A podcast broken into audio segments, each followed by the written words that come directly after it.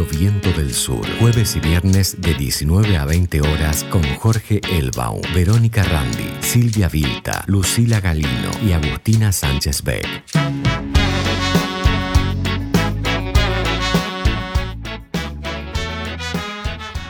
Bueno, y estamos en un programa más de Reseña Insumisa. Mi nombre es Verónica Randi, me acompaña en la operación técnica Felipe Basualdo. Y bueno, estamos en la radio del sur, en la radio del Instituto Patria. Bueno, empezando un programa, luego de nosotros es el primer programa después de la elección del domingo, donde, bueno, yo digo, salvamos las papas, ¿no? Eh, creo que está muy bien festejar. Eh, es, sobre todo, ¿saben qué me, dice que, hay que festejar? Que, que si bien eh, los resultados fueron ajustados y, bueno, no en todas las provincias eh, se, pudo ganar el, frente de todos. Eh, creo que bueno, que en el Senado y en el diputados tenemos este, un número interesante, más allá de que no hay quórum propio por ahí en el Senado, pero sí este, tenemos mayoría. Eh, en el Senado de la provincia de Buenos Aires se ha recuperado, ya este, es del frente de todos, por lo tanto Axel Kisilov tiene ahí otra, otra herramienta para gobernar. Pero eh, si hay algo que me, dice que tenemos que festejar es el búnker, la, cara del búnker eh, de Juntos por el Cambio del domingo. Estaban de velorio. Y por no hablar del lunes, el portal de la Nación, que estaba en pleno reproche eh, y lamentándose en un clima de derrota. Y bueno, y para completar, para completar, eh, en el día martes, el jefe de gobierno, Rodríguez Larreta, le pidió al gobierno que asuma la derrota, que ellos ganaron, ¿no? Eh, realmente es muy gracioso, ¿no? Porque este, incluso pidió que lo llamaran para el gobierno que lo tenía que llamar para, para felicitarlos, ¿no? Bueno, realmente una cosa insólita, porque cuando uno gana no tiene que este, decirle al otro que perdió, o sea, asumí tu derrota, no.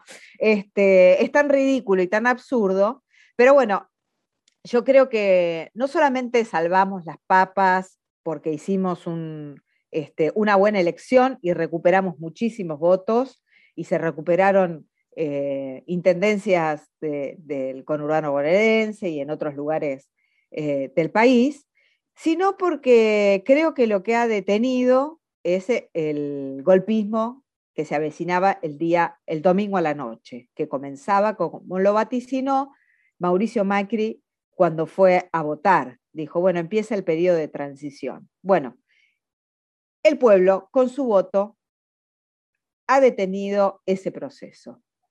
Y creo que el gobierno está muy fortalecido como para hacer una buena negociación con el Fondo Monetario Internacional y em, creo que además la marcha de hoy le va a dar este, una fuerza suficiente para, para enfrentar lo que se viene, que es la negociación con el Fondo Monetario y además la pelea con el Poder Judicial. Creo que eso es urgente, hay que ordenarlo y, hay que tomar decisiones. Así que bueno, empezando este programa de reseña insumisa, ahora vamos a escuchar a nuestro amigo y compañero Jorge Elba con su editorial que nos tiene preparado. En los últimos eh, tres años, específicamente en la última parte del gobierno de Donald Trump, ante las agresiones este, sistemáticas y los distintos niveles de bloqueo producidos por Estados Unidos en relación a China ante el crecimiento eh, indudable de este último país en términos de exportaciones, eh, de producción material y de articulación eh, geopolítica internacional, China empezó a profundizar sus lazos sobre todo militares, eh, con Rusia. Rusia, eh, a pesar de la implosión de la Unión Soviética, eh, se quedó con una, una, gran capacidad instalada de, de índole militar, que estuvo degradada, no actualizada entre los años 90 y 2000, pero que a partir de la, del ascenso de Vladimir Putin a, la, presidencia, eh, empezó a modernizarse y a incluso eh, tomar ventajas geoestratégicas en relación a algunas dimensiones específicas, sobre todo en la este, eh, cohetería sónica que, hipersónica, que es un, modelo eh, eh, de, misilístico eh, que no es captable por los, a, priori por los radares estándares. esto le da, sobre todo en relación a la OTAN, a Rusia una, gran capacidad de poder por lo menos no ser desafiado, no ser este, propasado, este, y eh, eh, lograr que eh, Europa, sobre todo, más allá de Estados Unidos, tenga una actitud cooperativa con Rusia, que se expresó también, obviamente, en, los acuerdos del gas de las dos tuberías que pasan por el Mar del Norte, una de las cuales ya está en funcionamiento y la otra es muy probable que en los próximos meses que tiene llegada en Alemania, es muy probable que los próximos meses eh, pueda em, votarse, en el mejor sentido de la palabra. Em, la realidad es que el, acuerdo que se viene desarrollando a pasos agigantados de índole militar básicamente y de defensa mutua entre China y Rusia es enorme. Eh, el resultado de la prepotencia de Estados Unidos fue que eh, recientemente eh, China acordara eh, con, con, Rusia un modelo de eh, acuerdo de índole inédito, incluso superior al que Mao había desarrollado en su momento con Stalin en la década del 50, luego del fin de la Segunda Guerra Mundial. Objetivamente esto supone un poder eh, lo que llaman un poder dual, un poder que es armamentístico aportado por Rusia y un poder eh, de infantería militar aportado por China, porque efectivamente con 1.300 millones eh, de personas, con aproximadamente una, unas fuerzas armadas este, que, son enormes en términos cuantitativos, eh, y que tiene un nivel de, posibilidades de reserva este, incomparables a nivel este, global, solo similar al de, al de la India, eh, se encuentra, nos encontramos frente a una, a una, situación en donde realmente eh, Estados Unidos se encuentra en desventaja por primera vez desde la década del 60 del siglo pasado.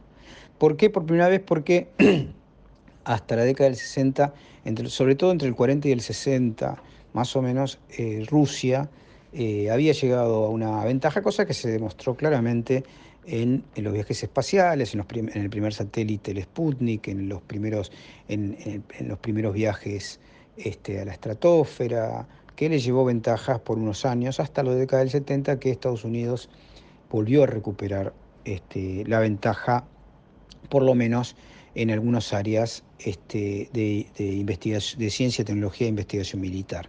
Bueno, en este momento, eh, en algunas áreas, este, sobre todo misilísticas, eh, que es uno de, los sectores hoy más, eh, más relevantes en, en, los equilibrios militares, porque en realidad se desplaza el concepto este, bélico desde una idea territorial a una idea este, básicamente ligada al espacio. Esto quiere decir que ya no es posible pensar en guerras eh, a la vieja usanza, incluso de la Segunda Guerra Mundial o de la guerra de ocupación como pretendió Estados Unidos en Vietnam, sino que eh, nos encontramos frente a distintas formas de conflictividad bélica la más importante de ellas en el nivel eh, más eh, moderno, si se quiere, eh, está relacionado con lo misilístico. ¿no? Lo misilístico que implica una conflictividad potencial militar que va por el espacio y que no supone la ocupación territorial que tiene costos enormes en vidas del ejército ocupante.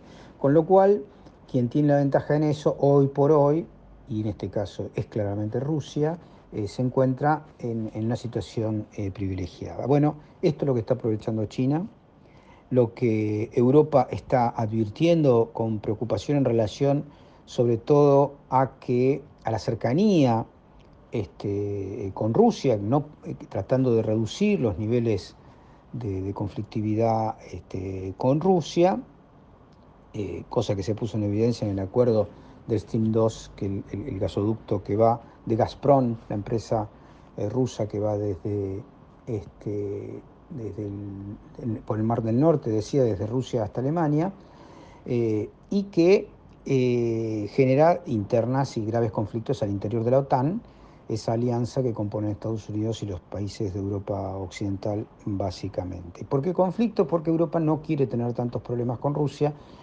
eh, porque advierte que Rusia ha desarrollado ya unas ventajas enormes que Europa no podría eh, alcanzar, más aún cuando uno de los países centrales este, de Europa, que es Alemania, eh, está limitado, en la, limitado por acuerdos este, posteriores a la, Segunda Guerra Mundial e incluso por, por, por principios constitucionales de la propia Alemania unificada, a desarrollar este, grandes inversiones armamentísticas, producto obviamente del fracaso y, de, la, tragedia que supuso también para el mundo y, para los alemanes el armamentismo este, germano previo a la Segunda Guerra Mundial. Entonces, a qué nos enfrentamos en términos, digamos, eh, si uno tuviese que hacer hipótesis? A que a una nueva forma lamentable pero real eh, de Guerra Fría, eh, que supone empates estratégicos, miedos mutuos, pero que se le agrega, a diferencia del siglo XX, un componente. En aquel momento la producción comercial, la producción económica, estructural eh, y sobre todo la ciencia y tecnología tenían sede en Europa y en Estados Unidos prioritariamente y con ventajas enormes sobre el sudeste asiático y sobre Rusia. en la actualidad esto ha cambiado. China es la primera potencia industrial del mundo, es la, es la economía de mayor nivel de exportación. Eh, y eso realmente desafía el entramado incluso financiero eh, de eh, la economía de Estados Unidos en términos de que China es un gran comprador de bonos de los Estados Unidos y además de que muchas de las inversiones en China tienen eh, componentes de fondos de inversión eh, de Estados Unidos. El mundo está de alguna manera mucho más interconectado que en el siglo pasado y quien lidera esa interconexión, nada más ni nada menos, es un país eh, de partido único, dirigido por el Partido Comunista Chino, que acaba de completar un ciclo eh, de alianzas eh, militares eh, con Rusia, postulando que ese, ese acuerdo supone una defensa mutua frente a la agresión política sistemática de Estados Unidos en el Mar de la China, en Taiwán y en otros puntos del planeta. supone realmente grandes cambios que, estaremos testeando sin duda en las próximas décadas.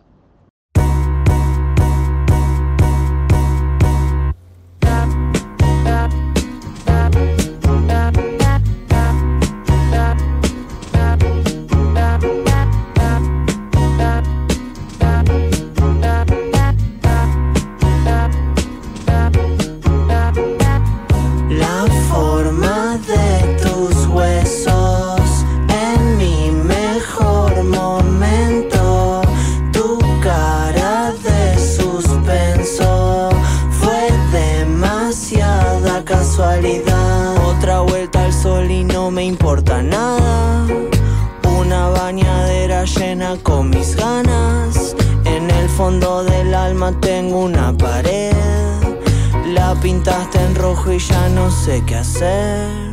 Bailemos la música como un lento Y si me van a matar en cuanto Ya se hicieron las dos y cuarto Tu demonio te está mimando Quieto en la vidriera viendo la gente correr Todo el mundo busca su gramo de suerte La forma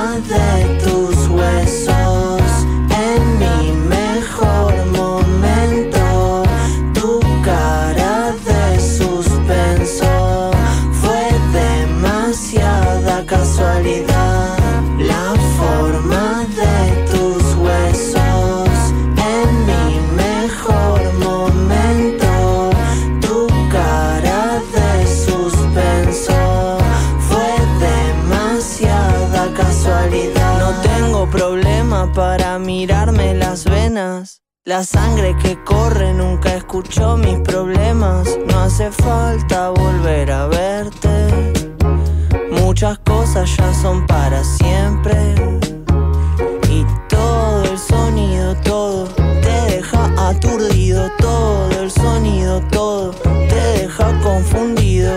Cuando mires lo podrido, no te asustes. En el fondo sigue siendo lo más dulce. La forma de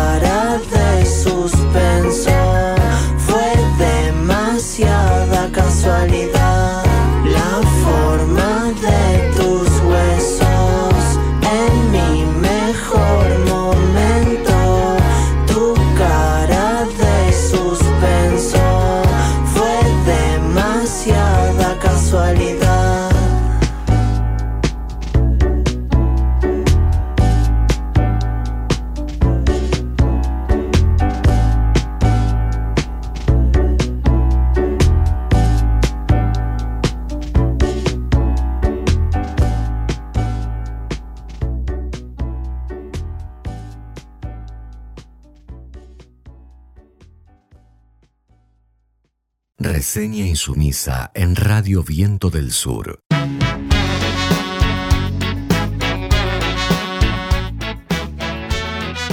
Bueno, y estamos con nuestra amiga y compañera que nos va a hablar de feminismos, Mariana Maya Cáceres, que nos va a venir a contar cómo queda ahora la cámara.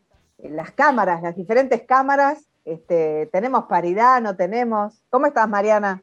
¿Qué tal, Vero? ¿Cómo va? Bueno, contenta, no tanto en Córdoba, porque vos sabés que los resultados no fueron los más favorables ni a nivel país ni a nivel provincial. En Córdoba estamos bastante asustados, pero bueno, vamos, eh, Mm. vamos viendo este, algunos resultados también a nivel nacional que nos preocupan. Entonces quería traer un poco hoy, charlar un poco de cómo había quedado conformado el mapa, cómo había quedado el mapa electoral y cómo había quedado además la cuestión de la paridad de género, porque es lo más novedoso que hay este, en materia electoral, porque si bien falta el escrutinio definitivo y recién, o sea, se está, se está finalizando con el escrutinio definitivo, en la Cámara de Diputados van a entrar siete mujeres más y en el Senado solo una, lo cual eh, en la Cámara Baja, ahora te, te tiro los datos rápidamente y después lo vamos charlando, se encuentran trabajando 109 diputadas y 148 diputados. Lo que esto representa un 42,21% del cupo femenino, cuando nosotros con la ley de paridad deberíamos alcanzar el 50% de ocupación real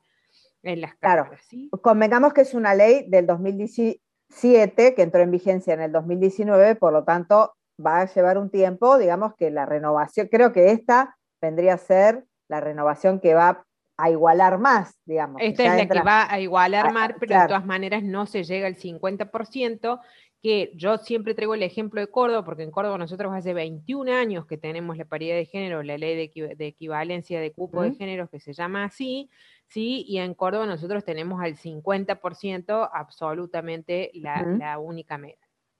A partir del 10 de diciembre, ese número van a ser 116 mujeres y 141 varones respectivamente. Esto implica un avance en el espacio, sí, de un 45,14%, que es, bueno, medianamente alcanzarle este 50% del que charlamos, que no se alcanza desde 1983, o sea, es el más alto índice que tenemos desde el 83 a nivel nacional, que en el 83 fue de un 3,93%.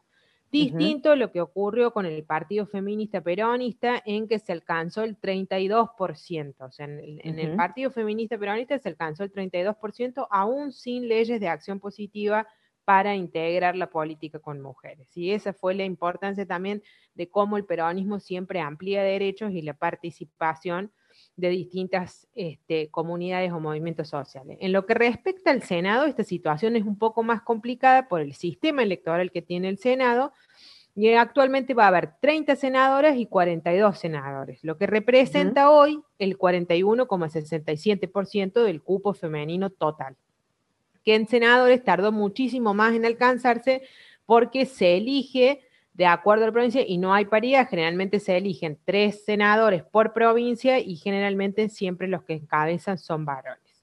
Esta situación va a cambiar, ahora van a ser 31 senadoras y 41 senadores, es decir, que se va a alcanzar un 43%, o sea, a partir del 10 de diciembre. O sea que acá el índice baja, ¿sí? Venimos de un 45,14 en el Senado y ahora pasamos a un 43%. De esas 134 boletas que compitieron en, en, el país, a nivel país, 86 de esas boletas, de las 134, estuvieron encabezadas por hombres y 48 únicamente por mujeres. O sea, que únicamente el 35%, que es el cupo mínimo, digamos, que se puede alcanzar a nivel político, tuvo como primera candidata una mujer. La mayor cantidad de provincias lideradas por mujeres fueron Tucumán, Chubut y La Pampa, que fueron tres provincias en las que el Frente de Todos, si vos te acordas, perdió, ¿sí? Contrario a Formosa y el Chaco, que no estuvieron encabezadas por mujeres y que sí tuvieron un triunfo a nivel nacional. El frente de, todos, bueno, nosotros ya sabemos que obtuvo un 38,41% frente al 40,5% que cosechó Juntos por el Cambio, y esto es con el 92% de las mesas escrutadas en, en, el definitivo, ¿no? que es más o menos el número que manejamos hoy. Esta tendencia se mantuvo tanto para San Luis y para Salta, ¿sí? Y el cambio vino en Tierra del Fuego y en el Chaco, que lograron dar vuelta el resultado. Sí, la, elección, ¿no? Sí, y además se achicó la diferencia. Se achicó un poco la diferencia en Santa Fe, Chubut y La Pampa. Aunque esto ya sabemos que no nos alcanzó para superar la oposición. ¿Qué es lo que me preocupa a mí de este mapa, Vero? Además de que a nivel senadores se va a ver en disminución el, cupo femenino o la paridad de género que va a pasar de un 45 a un 40, ¿sí? que en las provincias en donde encabezaron hombres, el peronismo ganó y en las provincias en que no encabezaron, el peronismo perdió. Entonces, a mí, ¿qué me preocupa? Que frente a este avance de las mujeres, en donde nosotras seguimos reclamando por la mayor ocupación de lugares, ¿sí? la derecha se consolidó con un 17% en la ciudad autónoma de Buenos Aires, a nombre de las mujeres también, porque si vos recordás esta chica que va a ser legisladora ahora, que ha sido defensora de genocidas, etcétera, siempre servir a la derecha, ocupa un lugar gracias a la paridad de género, gracias a las luchas que se vienen dando desde los feminismos para ocupar esos lugares en política y que sin embargo siguen retrocediendo en el discurso, ocupan los lugares desde una mm. evolución de género, si se puede decir de alguna manera, y involucionan para atrás con la conquista de derechos. A mí me preocupa mucho y lo vengo charlando con vos en las distintas columnas que hemos hecho, este avance de la derecha en donde quieren restringir los derechos de cualquier manera, y en donde yo veo que nosotros seguimos ocupando los lugares que siguen siendo marginales de la política. No ocupamos ni encabezamos las listas, no ocupamos los ministerios ni los cargos ejecutivos y tenemos en nuestras organizaciones la misma problemática que se traslada después al Congreso ¿sí? o a los lugares de decisión. Terminamos decidiendo no en paridad con los varones, sino desde el corralito de género donde nos pone. Es decir, ustedes las mujeres resuelvan cosas de mujeres, hagan su comisión de género, hagan su comisión de familia, hagan su comisión de niñez y a nosotros déjennos hacer política. Veo muy claro, sabes que me, el otro día, mm, mirando la foto, mejor dicho, la foto no, porque creo que no hubo foto de ese día, pero sí viendo los personajes que estaban, los dirigentes que estaban, eh, bueno, que se juntaron para organizar la, manifestación, digamos, el Día de la Militancia, eran todos hombres, ¿no? Y bueno, hay paridad, pero, digamos, los lugares de decisión, cuando ya se este, empieza a ser finito, bueno, ahí son todos hombres, ¿no? Y eh, lo otro que tenemos que ver a partir eh, del acto, ¿sí? del Día de la Militancia, es que también las columnas son encabezadas por la CGT, por varones, y los únicos oradores siguen siendo los varones, como si las mujeres sindicalistas no ocupáramos esos espacios o no, o no estuviéramos dando batalla así adentro de los sindicatos. Yo lo que creo es que se nos sigue encasillando en este corralito de género, el que yo le llamo, en donde no se decide política. Me gustaría ver mujeres en la comisión de presupuesto, también en la Comisión de Asuntos, de Asuntos Constitucionales y que no siempre seamos nosotros los que ampliemos derechos, sino que también se vean en los otros, eh, digamos, que no se utilice, porque también me parece que la derecha lo que hace es utilizar el discurso de género, como ocurrió en Córdoba con la campaña de ellas, ¿no? En donde se lo ponía al gobernador de Córdoba primero, o sea, era ellas, pero ellas eran la hija del ex gobernador de la Sota y la esposa del gobernadora actual. Bueno, como pasó, te, cuento, hay un senador de Juntos por el Cambio que acaba de ser electo, em, el senador Alfaro, o senador electo Alfaro, eh, que va a renunciar para eh, dejarle la, mm, eh, la banca a quien la, o sea, a quien la segunda, ¿no? Pero la segunda es la mujer, ¿no? O sea, en definitiva se termina resolviendo así. Claro, parece más una cuestión familiar que, digamos, una cuestión de la política, ¿no? Exactamente. Entonces las mujeres seguimos en estos lugares no conquistados, sino en los lugares que ellos nos permiten, nos asignan, nos dan, y seguimos estando ocupando los lugares que son marginales de la política. Yo deseo sinceramente que estos cambios que vamos a venir y en los dos, los dos años que nos van a quedar hacia el 2023, seamos nosotras quienes podamos encabezar y que empecemos también a encabezar el Poder Ejecutivo a cargo de los ministerios, porque hoy por hoy son dos las mujeres que están ocupando lugares ministeriales. Bueno, Mariana, te agradezco muchísimo. Un abrazo, Vero. Nos encontramos la semana que viene. No aguanto más tu amor no aguanto más tu amor, por favor, para. Déjame, olvídame. No aguanto más tu amor, no aguanto más tu amor, por favor, para. Déjame, olvídame.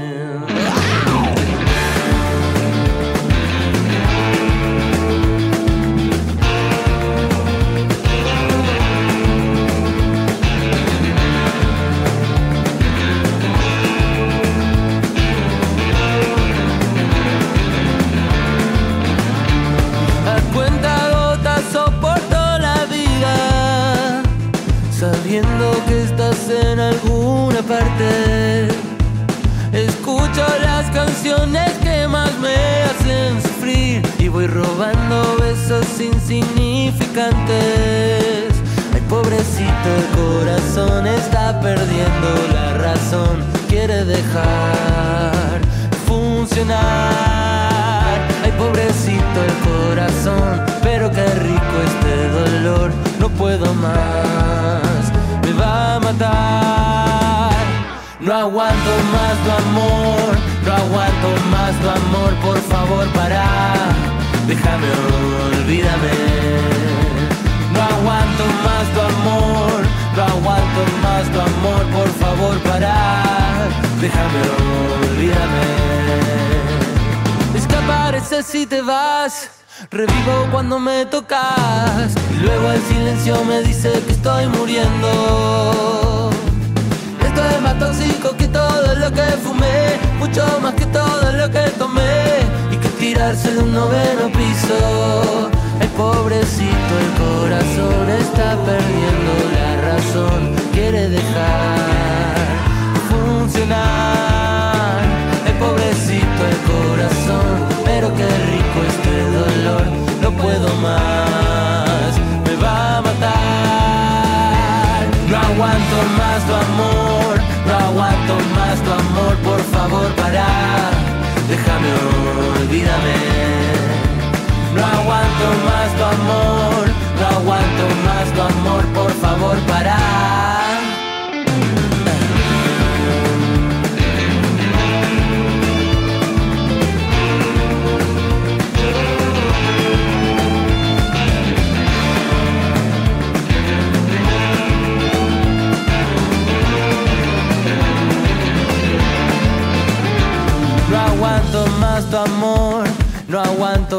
Tu amor, por favor para, déjame, olvídame.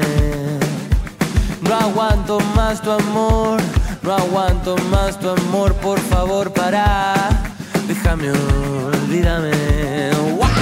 No aguanto más tu amor, no aguanto más tu amor, por favor para, déjame, olvídame.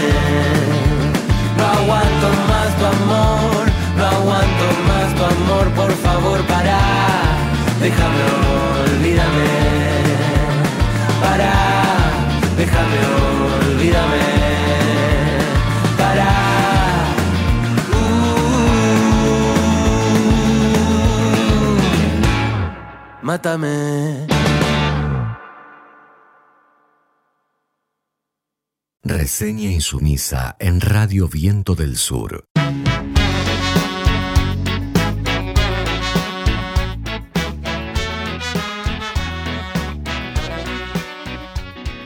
Bueno, y ahora vamos a escuchar a nuestra compañera, amiga, educadora y comunicadora popular, Silvia Vilta, donde nos va a hablar sobre el Día de la Militancia.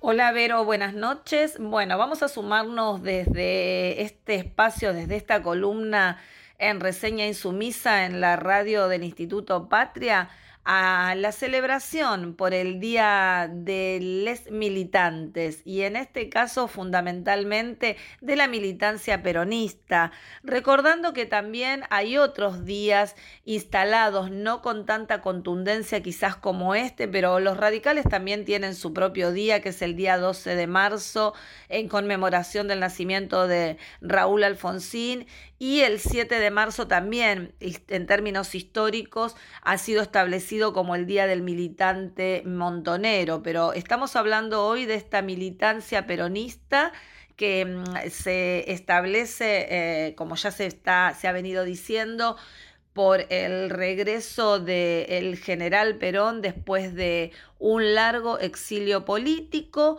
una militancia que ha sostenido a lo largo del tiempo y de la historia de nuestro país, historias de luchas, de resistencias y de construcciones.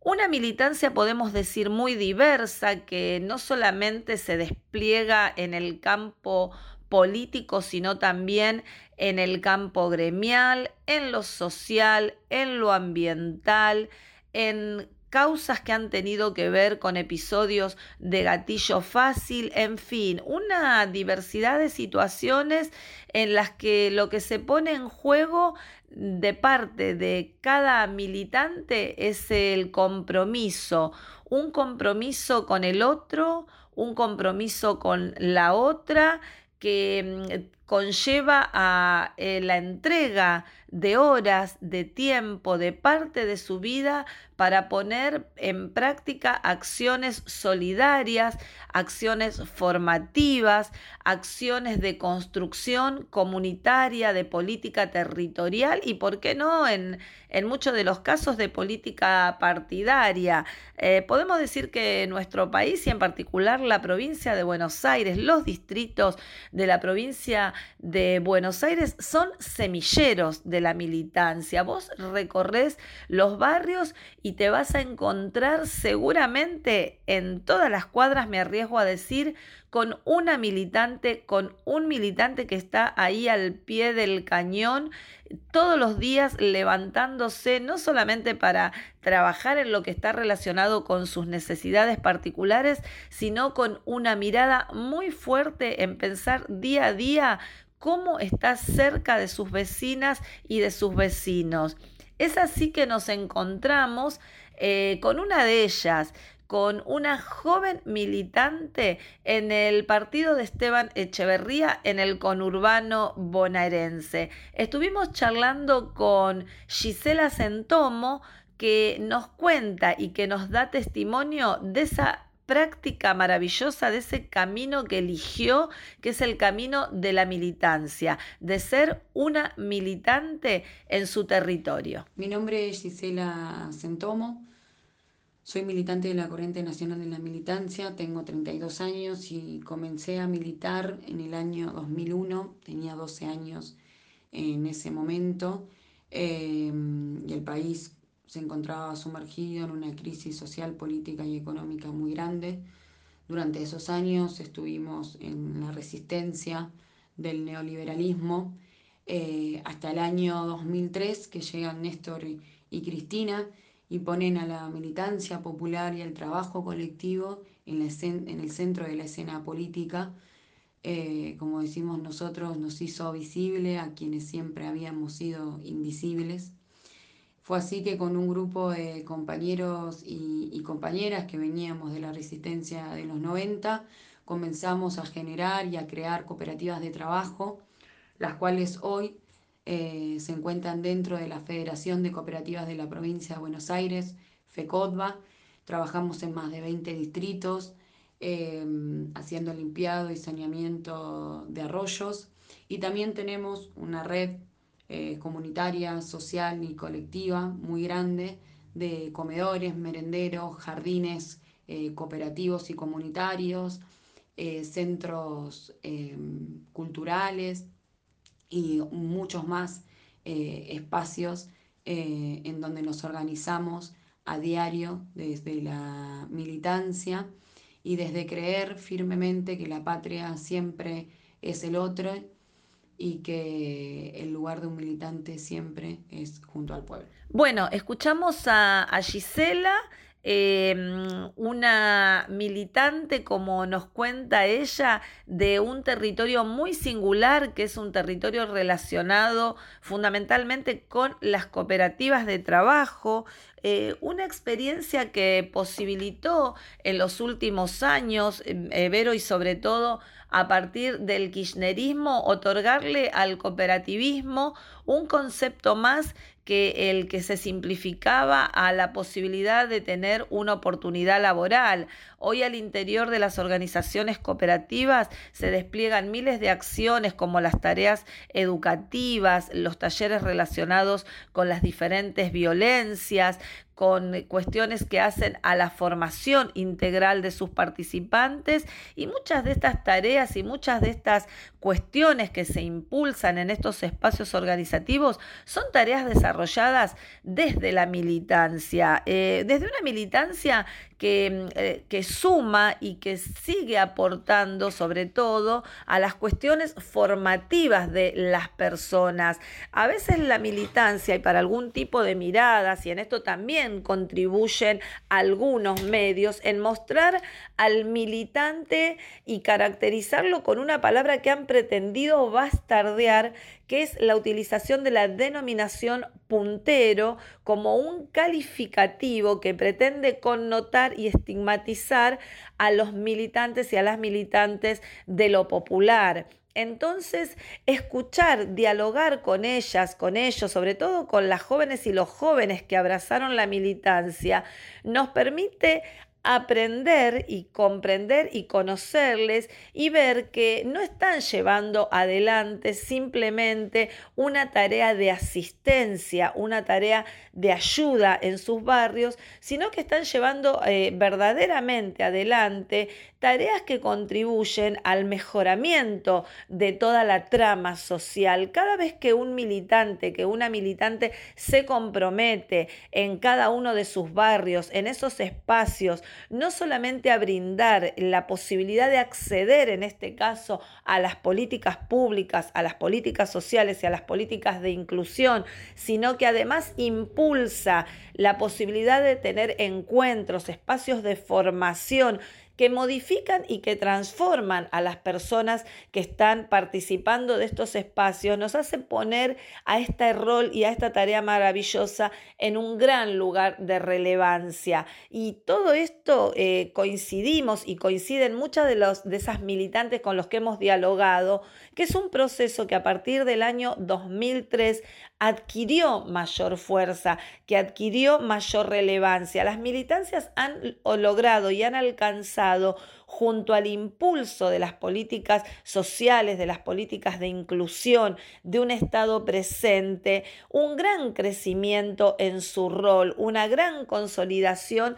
en esa posibilidad de aportar no solamente desde hacer llegar a las vecinas, a los vecinos y a las comunidades a ese Estado, sino ponerle un plus, un plus central que es este plus formativo que tiende y que procura que las personas puedan ir pasando y puedan ir avanzando en proyectos no solamente personales, sino también en proyectos colectivos. Y entonces desde ese primer día del militante con el general Perón, pasando por todas las luchas históricas y llegando a Néstor y a Cristina, están ahí las militancias renovándose y fortaleciéndose y por supuesto las jóvenes y los jóvenes como la que hemos escuchado, que ha sido un verdadero placer escuchar y conocer a Gisela eh, con todo ese trabajo que está llevando adelante eh, en ese distrito y que es la representación de la tarea que miles y miles de hombres y de mujeres están llevando eh, hoy adelante, honrando a la militancia y honrando al peronismo, que es ese gran abrazador de todas las militancias populares que necesitan expresarse. Así que un día después seguimos diciendo feliz día de la militancia, a seguir construyendo, a seguir generando organización popular y territorial.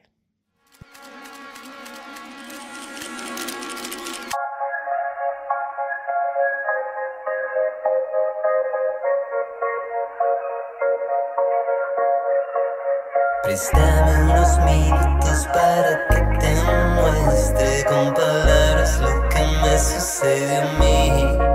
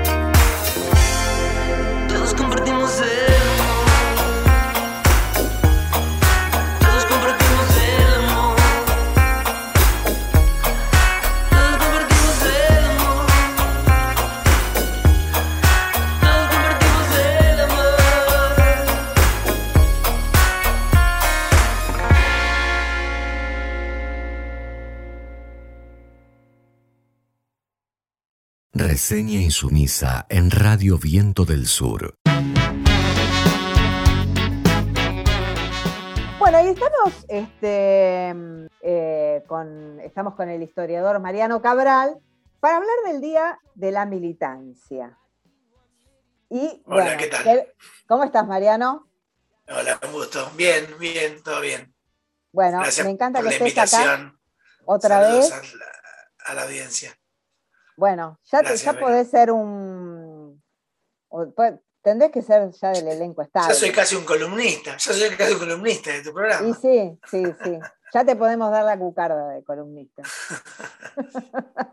bueno, y queríamos hablar con vos eh, de ese día de la militancia, digamos, por qué celebramos, por qué nos vamos a ir a juntar a la plaza, eh, por qué después de, digamos, que además me parece que creo que es una fecha que viene muy bien, que después de, este resultado electoral, que es resultado también de la carta de Cristina, ¿no? Algo que me, olvidé de mencionar en, la editorial, que lo quería hacer, que es resultado de la carta de Cristina, ¿no? Que haya este, que este, el resultado tan pésimo de las PASO eh, se haya podido revertir y sobre todo en lugares claves. Em, y que tengamos esta oportunidad, pero bueno, eso viene de una historia, ¿no? ¿Y cuál es esa historia? es el eh, luche y vuelve, ¿no? Resultado de una carta de Cristina que es una de las militantes que tiene que ver con esta historia, justamente, ¿no? Es una militante forjada en esa lucha del lucha y vuelve, justamente, exactamente. Está bueno recordar primero por qué el 17 de noviembre celebramos el Día de la Militancia. ¿No? Y la celebramos porque el 17 de noviembre del 72 llega Perón a la Argentina después de 18 años de exilio.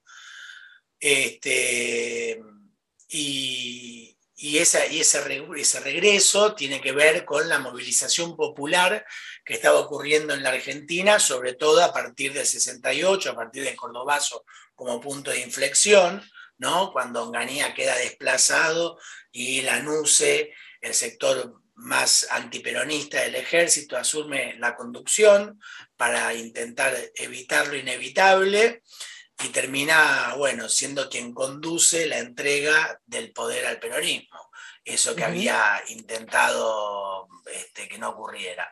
Pero el nivel de movilización popular, de descontento, eh, las fallas en la economía, digamos, había una crisis económica muy importante en aquel momento, este, todo eso va llevando a que sin ninguna duda no se pueda evitar la salida, que es la salida electoral con... Eh, con participación del peronismo. En ese contexto, Perón vuelve a la Argentina. Hay que recordar que la NUCE hizo una reforma de la Constitución por decreto. Y ah, mira, ah, se puede hacer. Los, demócratas pueden. Lo ah, que no puede es el por el voto popular, no se puede. pero el demócrata te puede reformar lo que quiere, cuando quiere, por la vía que quiere. Ah, mira, por algo demócrata. está bien, está bien, está bien. Este, Así que había puesto una cláusula que este, quienes no, estaban en el país antes de determinada fecha no podían este, ser candidatos. No, ¿en serio? ponerle nombre y apellido, ¿no? con la cara de Perón, me imagino. Con la cara de el decreto salió con la cara de Perón. Este, así que bueno, eh, convoca elecciones eh, logrando establecer que el peronismo va a ir a elecciones, pero Perón no va a ser el candidato, ¿no? Cosa que se va a subsanar un poco menos de año después. Pero, eh, digamos, el 17 de noviembre es ese mítico, creo yo, ya viaje de retorno de Perón eh, en ese vuelo de Alitalia, ¿no? Tan famoso, este, que, donde hay reportajes hechos en el vuelo, donde lo acompañaban cientos de militantes, este, las conducciones políticas del peronismo de, de casi todo el país, eh, figuras eh, artísticas vinculadas al peronismo, es decir, personajes, personalidades vinculadas al peronismo. Este, y, donde. Como Leonardo Fabio, se me viene Leonardo Fabio. Claro, Chunchuña Villafañe también. claro, este, divina ella Antonio Cafiero, bueno, había un montón.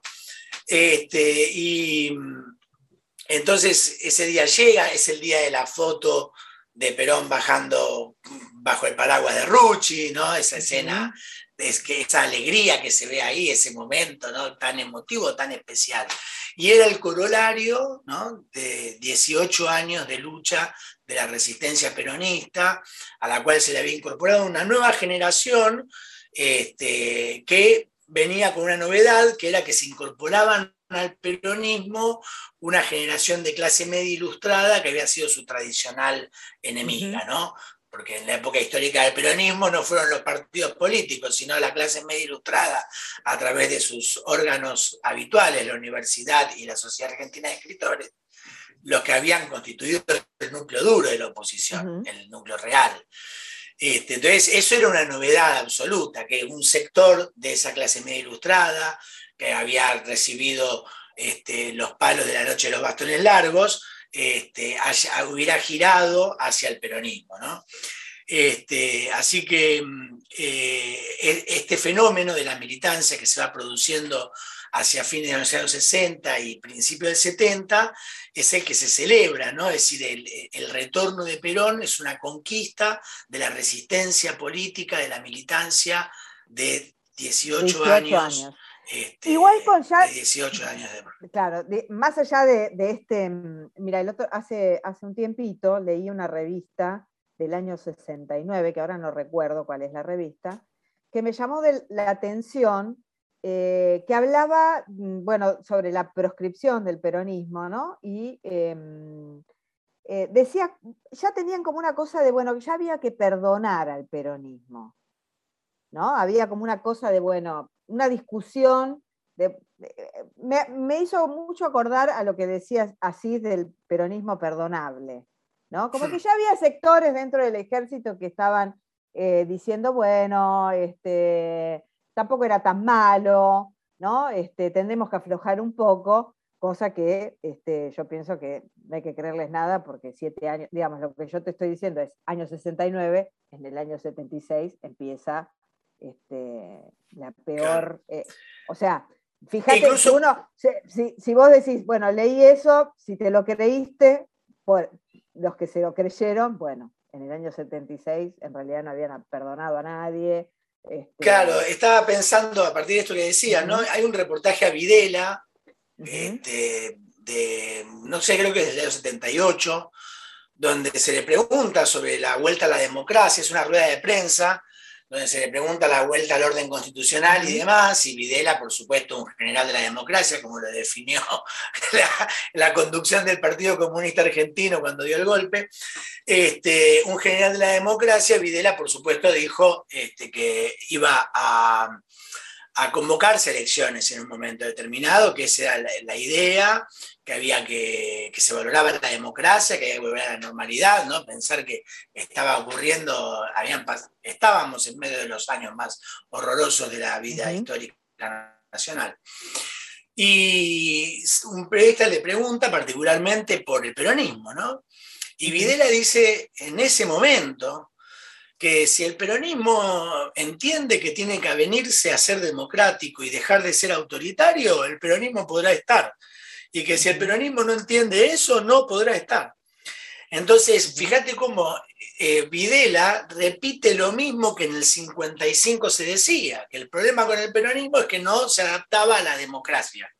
Porque esta es la mirada, ¿no? El, problema del peronismo es que no es apto para la vida democrática, porque siguen un líder carismático, porque no son racionales.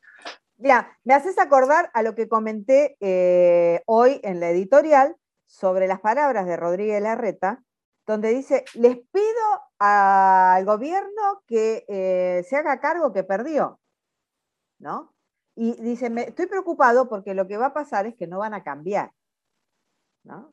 Porque ellos, este, o sea, si alguien, o sea, el gobierno debería reconocer que perdió, ¿para qué? Para que cambien en el sentido que ellos quieren, ¿no? O sea, siempre hacen este, este truco de que el peronismo tiene que cambiar y que si se amolda está todo bien. Bueno, como pasó eh, durante el menemismo, diría, ¿no? Sí. Sería como la, muestra. Me, me permitís hacer un comentario por ahí fuera de tema, pero que me impresiona mucho y me parece un tema fuerte de la comunicación de, de Juntos, de Juntos por el Vuelto, como dice alguien por ahí. Bueno, eh, que ellos, por ejemplo, plantean eh, tienen este discurso, forman parte de este sector de Argentina que tiene el discurso de no hay que pegar bandazos en la economía. ¿no? El problema económico argentino son los bandazos. ¿no? Y vos fijate una cosa, Martínez Dios inaugura el modelo neoliberal en la Argentina más o menos lo logra imponer, poco sí, poco no, vuelve la democracia, Alfonsín maneja como puede esa situación, no la logra resolver. Este, entonces, bueno, viene Menem y dice, ahora que nosotros nos hacemos cargo de este programa, lo vamos a poder llevar hasta el final, ¿no? Y se podría leer de alguna manera que ahí hasta el peronismo asumió esto en, esta reconversión menemista de no hay que hacer bandazos. Se llevó este modelo hasta el final, se agotó, terminó en el 2001. Y ahí se empezó un proceso nuevo en la Argentina, que tiene sus características, que es reconocible. Y ese proceso, que arranca en el 2001, pero que va tomando una forma más, eh, más, más caracterizada a partir del 2003, a partir de la llegada de Néstor Kirchner al poder, y de ahí en adelante, tiene en el año 2015 14 años de implementación y es borrado de un plumazo por el nuevo gobierno, que decía que venía a mejorar, lo, eh, mejorar lo que había faltado y profundizar lo bueno. ¿no? Este, y ahora que fracasaron en el bandazo que pegaron, cuatro años después dicen que no se puede cambiar. Pero si los que cambiaron fueron ellos.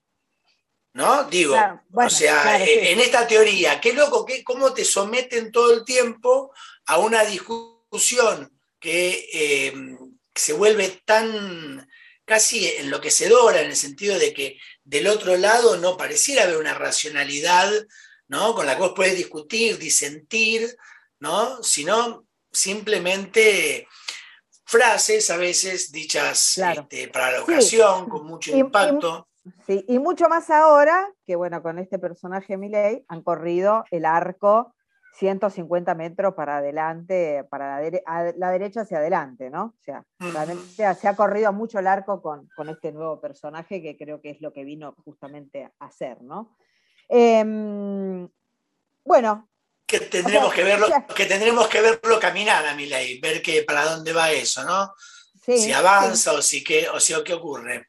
Bueno, yo eh, para volver al tema del Día de la Militancia, quería recordar, como bueno, ya lo hemos dicho, pero quería eh, hacer este, el énfasis en que em, esta fecha, que hoy en día es una fecha que es tomada por diversos sectores, eh, es una fecha que inaugura la militancia peronista y que creo que la militancia peronista tiene que sentirse orgullosa de esta fecha, tiene que sentirse este, comprometida y sabiendo que, eh, bueno, que si hay alguna resignificación, que siempre eso, bueno, se verá en el tiempo, digamos, cuánto, cuánto esa resignificación queda, este, pero el origen de esto, ¿no? Está en las luchas del peronismo por eh, la, verdadera democracia, la soberanía del pueblo y la justicia social y el desarrollo nacional.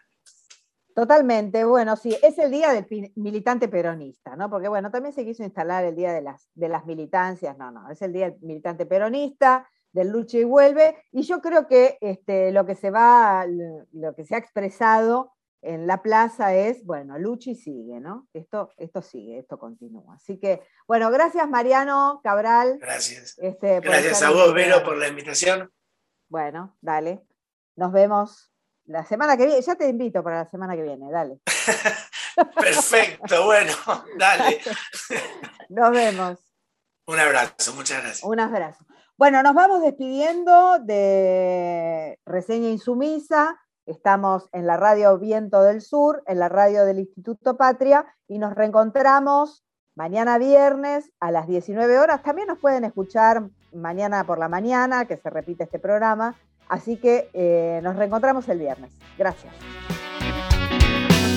Somos bichos paganos, latinoamericanos, la fermentación del tirano.